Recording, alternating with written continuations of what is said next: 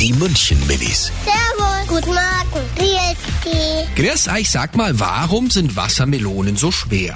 Weil da- das Wasser wiegt ja auch was, wenn man Wasser in einen Eimer lässt. Und das Ganze ist halt in einer schweren Schale drin und somit ist halt sehr schwer. Weil sie ganz groß und rund sind und wenn da viel drinnen ist, sind sie halt ganz schön schwer. Und wenn sie schwer sind, sind sie bestimmt leckerer.